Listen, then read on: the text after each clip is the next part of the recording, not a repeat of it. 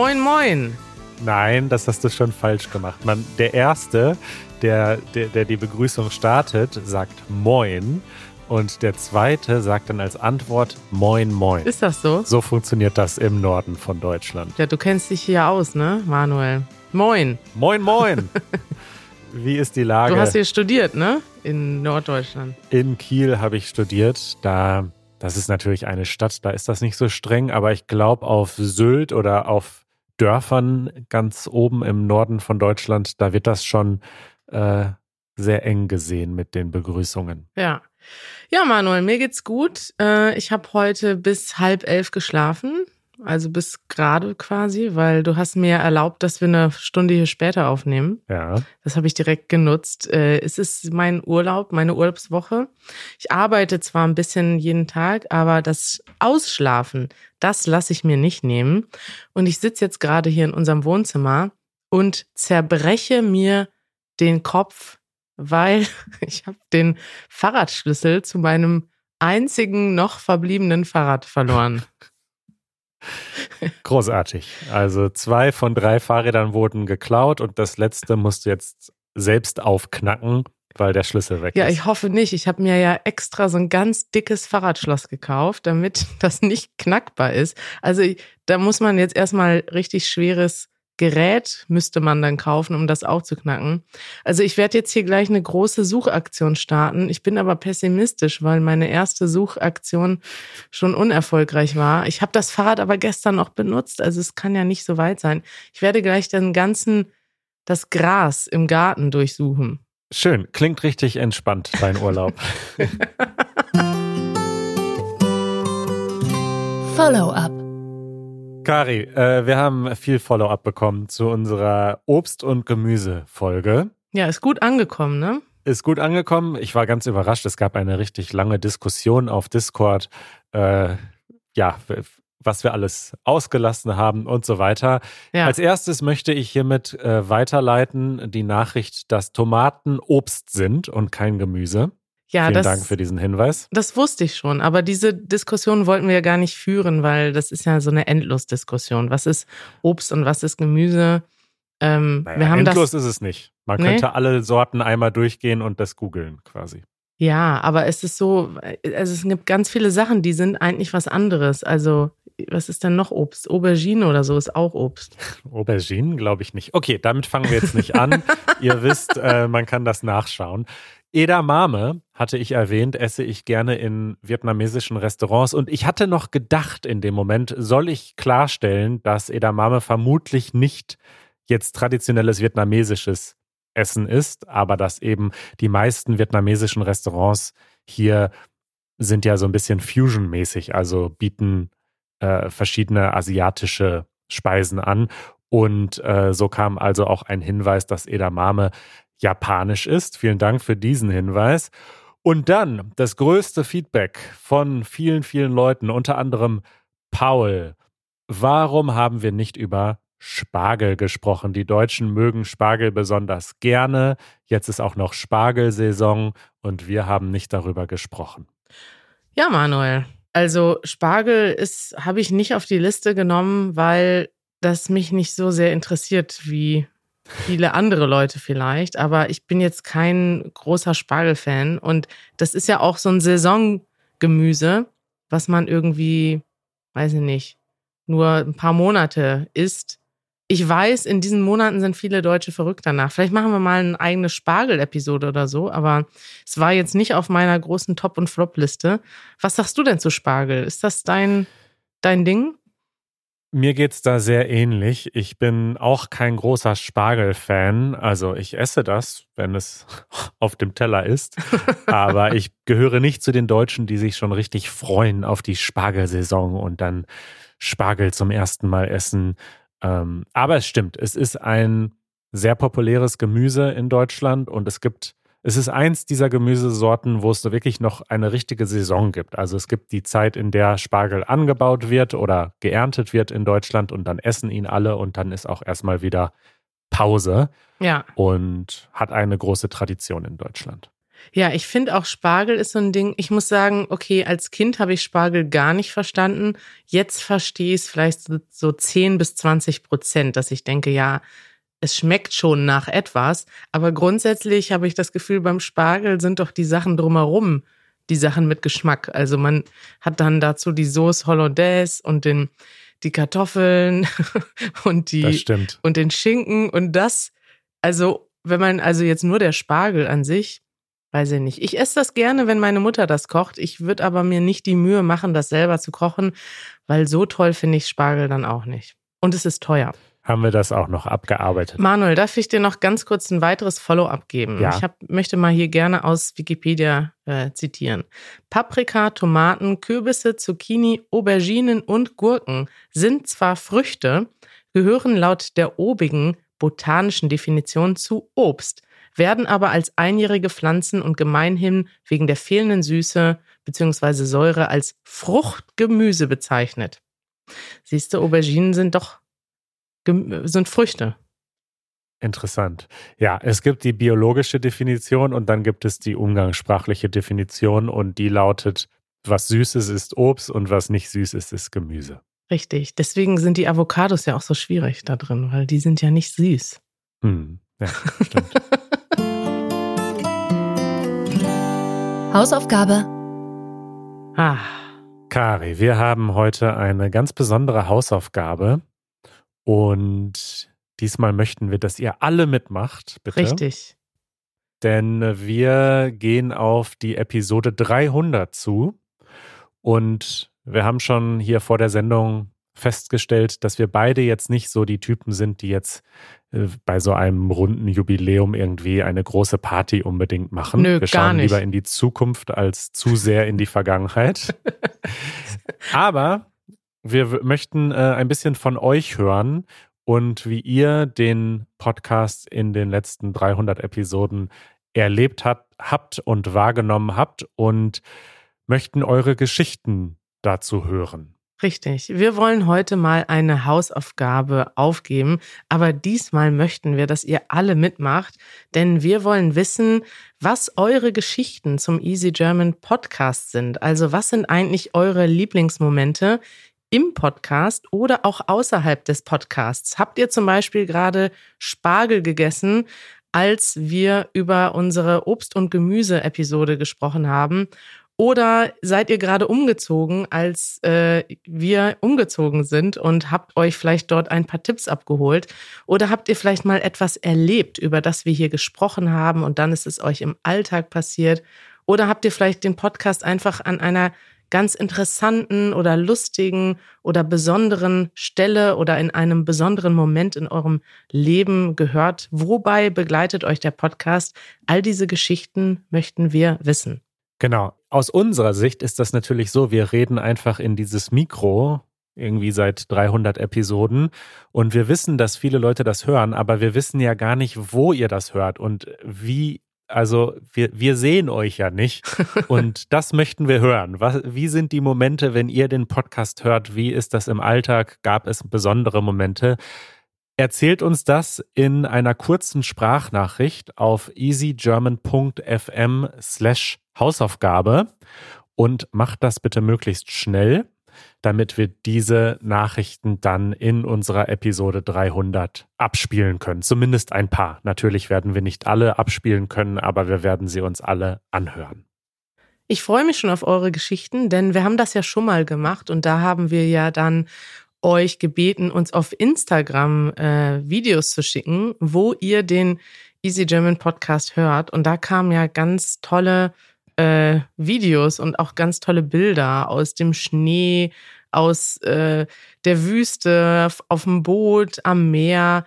Und ihr habt euch, ihr hört uns ja in aller Welt und das ist etwas, was wir ja sonst nie sehen und hören. Deswegen freuen wir uns wahnsinnig auf eure Geschichten.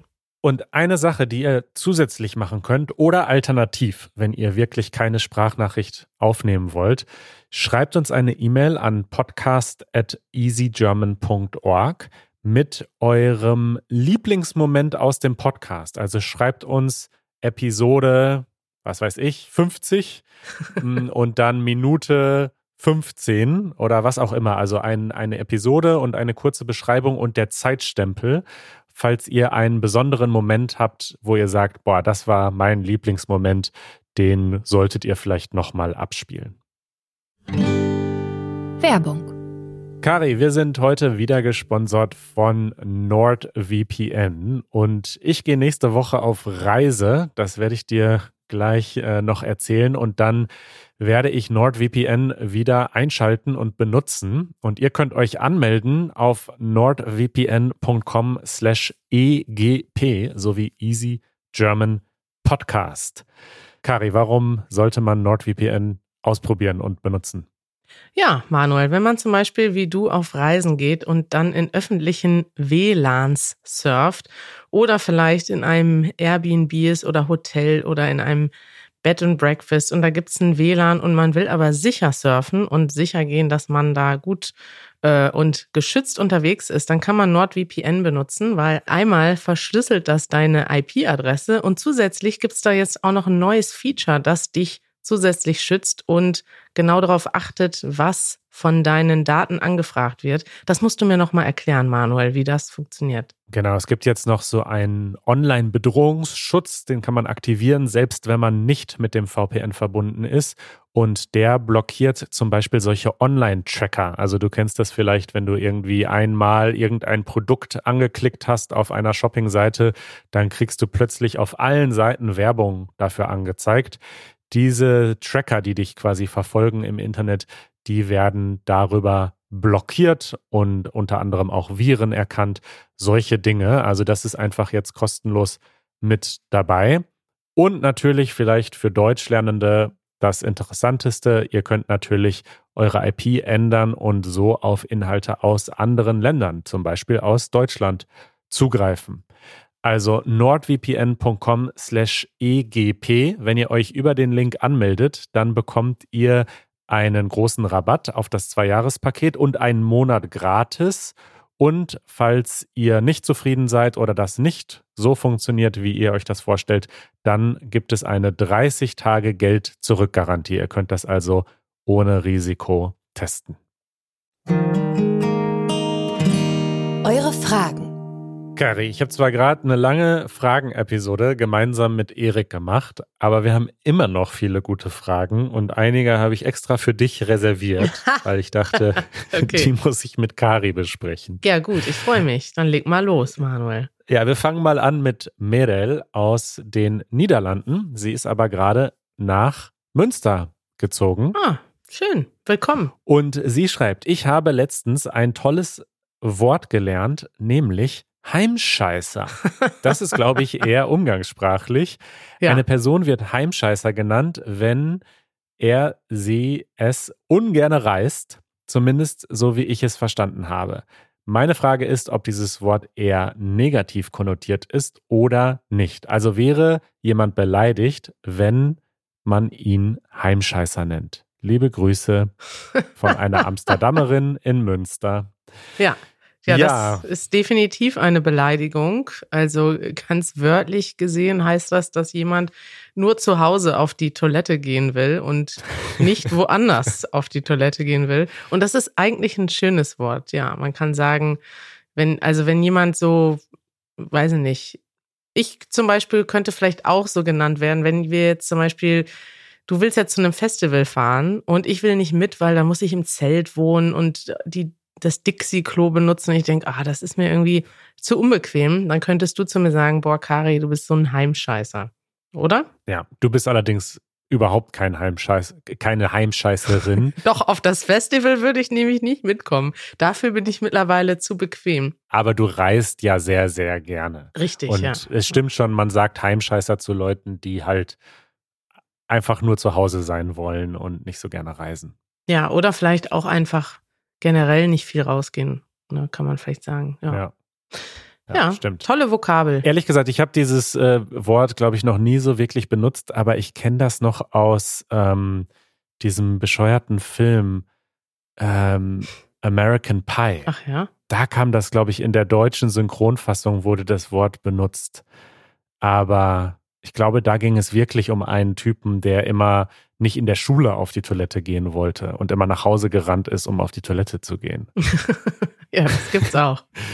Gut, äh, Sam aus den USA hat Sorge, dass wenn er nach Deutschland kommt, er den Akzent eventuell nicht versteht. Das fand ich jetzt interessant, denn du bist ja gerade im hohen Norden. Ja. Und da ist ja auch der Akzent ein anderer als zum Beispiel in Berlin oder in Westdeutschland. Ich spiele dir mal seine Audionachricht vor. Hallo, bin ich Sam aus äh, Großbritannien äh, und ich hoffe im Sommer nach Deutschland zu fahren, äh, um Woofing zu äh, machen, also auf einem Biohof zu äh, ah, wow. arbeiten und zu leben. Ähm, und ich will wissen, was sind die schwierigste und einfachste deutsche Akzente zu verstehen, äh, weil ich sorge, dass ich die Akzente meiner Gastgeber nicht verstehen äh, werde. Also aus Großbritannien kommt Sam, nicht aus den ja. USA. Sorry, Sam. Ja, sorry. also die Sorge hätte ich in Großbritannien natürlich auch, weil ich muss ja. sagen, da gibt es auch Akzente, die ich nicht verstehe.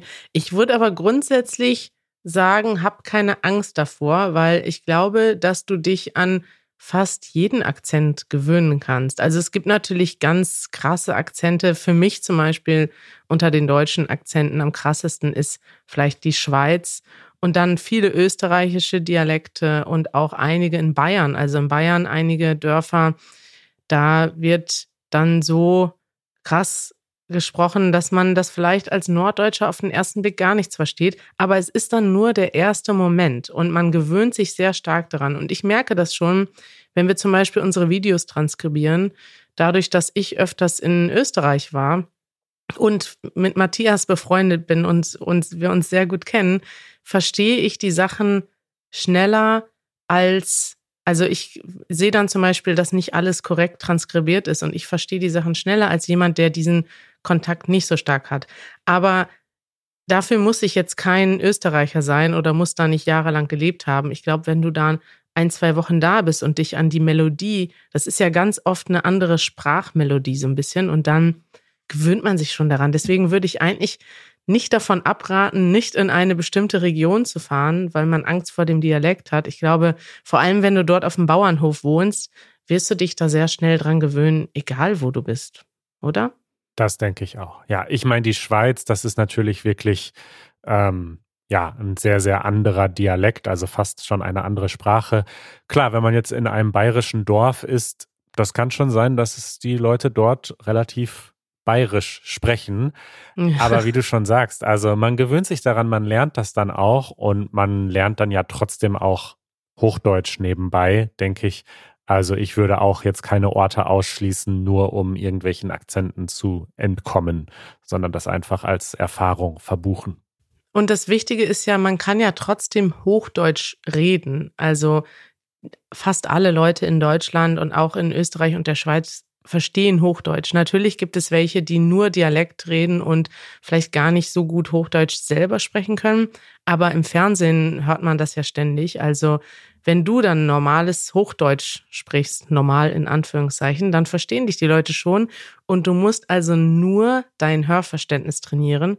Und ich muss sagen, zum Beispiel, als ich in die Schweiz gefahren bin, da habe ich am Anfang gar nichts, wirklich gar nichts verstanden.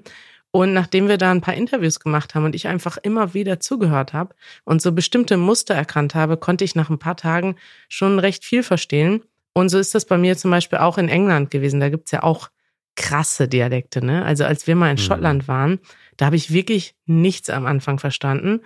Und wenn man aber lang genug zuhört, irgendwann ähm, versteht man dann ein paar Sachen. Deswegen ist das auch vielleicht ja manchmal eine schöne, ein schönes Abenteuer. Absolut. Sarah hat einen Kommentar hinterlassen unter der letzten Episode mit Erik und sie schreibt, Hallo, Easy German, nach eurem Podcast diese Woche habe ich mich gefragt, wie sich eure Sprachansätze oder Meinungen zum Sprachenlernen seit Beginn verändert haben. Ihr habt mittlerweile so viele Fans und werdet immer beliebter. Was denkt ihr über eure Popularität? eine sehr tiefgründige Frage. Aber es ist interessant, denn Kari, also ich meine, du machst das jetzt wirklich schon sehr, sehr lange. Also fangen wir mal hier mit der ersten Frage an. Hat sich deine Meinung zum Sprachenlernen verändert oder was hast du gelernt über das Sprachenlernen, seit du angefangen hast, Easy German zu machen? Sind die Fragen miteinander verbunden? Nee, ne? Ich habe erst. Nee, ich glaube, es sind zwei, zwei unterschiedliche Fragen. Fragen. Ja, also zum Sprachenlernen muss ich sagen, hat sich jetzt gar nicht so viel geändert, außer vielleicht, dass ich denke, dass ich heute viel besser verstehe, dass es wirklich sehr unterschiedliche Menschen gibt mit sehr, also manchmal sagt man ja, es gibt so unterschiedliche Lerntypen und so, da weiß ich gar nicht, ob das so stimmt. Also, dass es jetzt Leute gibt, die nur so und nur so lernen können, ist, glaube ich, auch ähm, wissenschaftlich umstritten. Aber es gibt Leute, die mit ganz unterschiedlichen Sachen Schwierigkeiten haben und Herausforderungen haben. Äh, manche Leute haben ganz krasse Herausforderungen mit dem Sprechen, aber verstehen eigentlich alles. Und andere Leute haben vielleicht Herausforderungen äh, Vokabeln sich zu merken oder bestimmte Muster zu erkennen. Und ich glaube, das verstehe ich heute besser, dass ich jetzt einfach viele Leute getroffen habe, die aus unterschiedlichen Gründen ganz unterschiedliche Herausforderungen haben. Und deswegen gibt es nicht den einen Weg, eine Sprache zu unterrichten, sondern man kann halt Materialien zur Verfügung stellen und die werden dann auch unterschiedlich wahrgenommen. Und man kann dann aber auch immer wieder neue Sachen ausprobieren und sollte man auch, weil ähm, ja, es gibt nicht nur den einen Weg, eine Sprache zu lernen. Das ist vielleicht das, was ich gelernt habe. Ja, mir geht's ähnlich. Also ich, es ist keine Änderung meiner Meinung, aber ich glaube nach wie vor, dass man sowohl strukturiert bestimmte Dinge einfach pauken muss, lernen muss, wie Vokabeln und Grammatik und man gleichzeitig aber unbedingt auch die Immersion braucht, die wir ja vor allen Dingen mit unseren Sachen versuchen bereitzustellen. Und ich glaube, also eine Gefahr ist halt einfach, dass man eins von beiden auslässt. Weil wenn man nur durch Immersion lernt, kommt man zwar relativ weit, macht dann aber so bestimmte Fehler, die man quasi dann ja lernt und dann irgendwie quasi eine bestimmte grammatische Sache, die man eigentlich einfach einmal lernen kann, dann immer falsch macht, einfach weil man sie nie so richtig verstanden hat. Und umgekehrt, wenn man nur paukt und nur Vokabeln und Grammatik lernt, aber sich nicht richtig in die Sprache begibt und nicht richtig eintaucht, dann hat man viel theoretisches Wissen, aber kommt nicht so ins Reden oder hat nicht das gute Hörverständnis. Also ich glaube nach wie vor, man braucht einfach ein bisschen Disziplin und ansonsten soll man sich einfach umgeben mit der Sprache die man lernt. Ja, und man muss eine gewisse, also ich merke, dass bei den Leuten, die wirklich große Probleme haben, das Sprechen zu üben, man muss in einem gewissen Sinne äh, auch hemmungslos sein, in dem Sinne, ja. dass man nicht zu viele Ängste hat. Und ich glaube, so die nachhaltigsten Schwierigkeiten haben vielleicht die Menschen, die sich zu viele Sorgen machen, etwas falsch zu machen. Man muss falsche Sachen machen und man muss die auch man muss auch jahrelang eigentlich falsche Sachen machen und damit zufrieden sein und äh, sich damit anfreunden, dass man vielleicht lächerlich klingt, lustig klingt, dass Leute auch mal einen lustigen Spruch machen. Das ist, das ist halt eins der Probleme, wenn man vielleicht ähm, ja sowieso generell Ängste hat, mit fremden Menschen zu sprechen oder vor anderen Menschen zu sprechen oder etwas auszuprobieren, bei dem man sich nicht sicher ist. Ich glaube, dass man auch daran arbeiten muss, dass man keine Ängste hat. Und das ist, glaube ich, auch eine Sache, die manchen Leuten zusätzlich zum Sprachenlernen ähm, schwerfällt oder eine Herausforderung bietet. Absolut. Kari, was denkst du über deine Popularität? das ist sehr lustig. Äh, weil, äh, weiß ich nicht, irgendwie finde ich, das ist das jetzt ein Teil von unserem Beruf geworden, dass wir auf der Straße angesprochen werden. Und das macht auch total viel Spaß, weil irgendwie ist das ja so, dass wir immer, ja, unseren Job einfach weitermachen, weil es unser Job ist. Aber ähm, wir haben dieses große Privileg, dass wir immer wieder daran erinnert werden, dass Leute das auch brauchen und nutzen, was wir machen. Und ich glaube, das ist einfach, das gibt einem total viel äh, Freude und total viel, aber auch Tiefe. Also, ne, also unser, unser Job ist jetzt nicht einfach nur, wir gehen irgendwo hin und produzieren etwas und wir haben gar keine Verbindung dazu, was damit dann passiert oder ob das überhaupt ein Produkt ist, was der Menschheit irgendwie hilft, sondern wir sehen eigentlich, ja, jeden Tag, ich glaube, wenn wir in Berlin unterwegs sind, treffen wir jeden Tag Menschen, die unsere Videos sehen, die unseren Podcast hören und die uns dann eine gewisse, ähm, ja, eine gewisse Tiefe geben für unsere, für das, was wir machen. Absolut. Und ich meine, wir haben natürlich das Glück, dass wir nur in dieser Nische von Deutschlernenden irgendwie bekannt sind. Weil klar, man merkt das trotzdem auch schon. Also ich kann mir das mittlerweile sehr, sehr gut vorstellen, wie jetzt Menschen, die wirklich berühmt sind, durchs Leben gehen. Die müssen sich schon wahrscheinlich sehr viel einfach verstecken, weil es natürlich anstrengend auch ist, wenn man jetzt wirklich weiß ich nicht, von jedem erkannt wird und ständig beobachtet wird und ständig angesprochen wird. Und mm. bei uns ist das halt eine total schöne Balance, weil es passiert häufig, aber es passiert immer noch so, dass wir total unbeschwert und leicht durchs Leben gehen können und uns keine Sorgen machen müssen und es immer eine Freude ist und es nie zu viel ist oder zu anstrengend ist. Und es wird halt auch nie anstrengend werden, weil natürlich jetzt unter Muttersprachlern werden wir jetzt nicht berühmt werden oder so. Und das ist auch gut so. Naja, also da äh, unterschätzt du, glaube ich, wie, wie groß diese Nische in Berlin geworden ist. Also ich merke jetzt schon, wenn wir an bestimmten Plätzen Mittag essen, da werde ich nicht nur einmal während des Essens angesprochen, sondern meistens mehrmals. Und manchmal denkt man schon, ich denke jetzt schon darüber nach, dass ich mich eher in die Ecke setze, wo ich nicht so schnell gesehen werde, da, damit ich in Ruhe essen kann.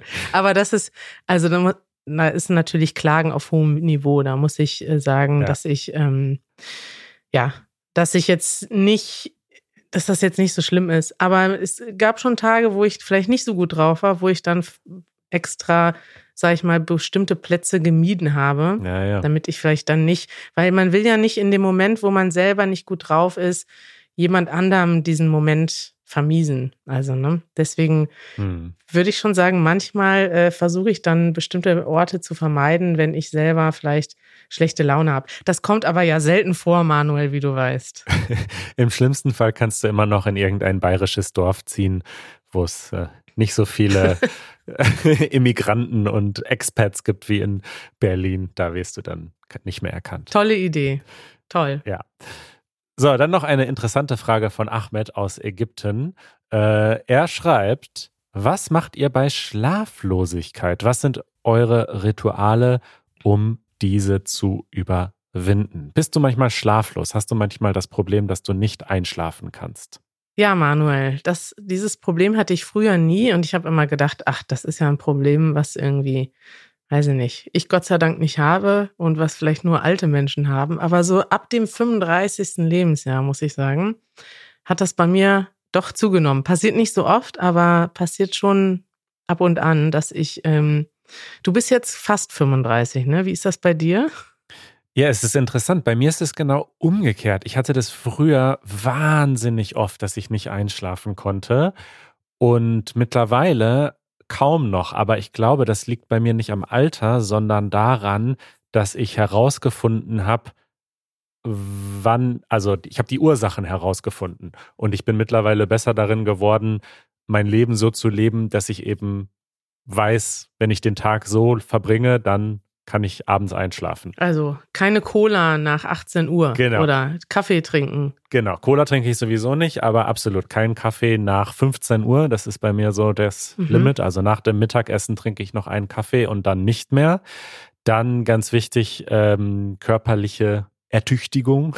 Ach ja. Also körperliche Betätigung. Wenn ich den ganzen Tag nicht Fahrrad gefahren bin, keinen Sport gemacht habe, mich nicht bewegt habe, dann kann ich oft nicht einschlafen. Ja äh, vor dem Schlafengehen abschalten. Also wenn ich arbeite bis 23 Uhr und dann sofort ins Bett gehe, kann ich nicht einschlafen. Ich brauche mindestens ein bis zwei Stunden, wo ich mich quasi nicht mehr mit Arbeit beschäftige und am besten am besten lese, aber wenn ich einfach nur eine Serie schaue, ist das auch schon okay. Also irgendwie ja. das Gehirn so ein bisschen ausschalten. Und was bei mir total viel hilft, ist ein regelmäßiger Schlafrhythmus. Also immer ungefähr zur gleichen Zeit ins Bett gehen und zur gleichen Zeit aufstehen. Ich merke, wenn ich diesen Rhythmus breche, dann habe ich Probleme mit dem Einschlafen und mit dem Aufstehen.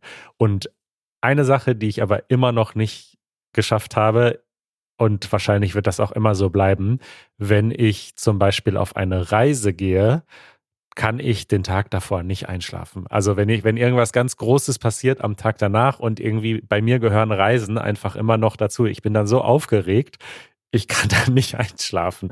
Es ist total verrückt. Das ist witzig, weil das habe ich tatsächlich auch, dass ich äh, ganz schlecht.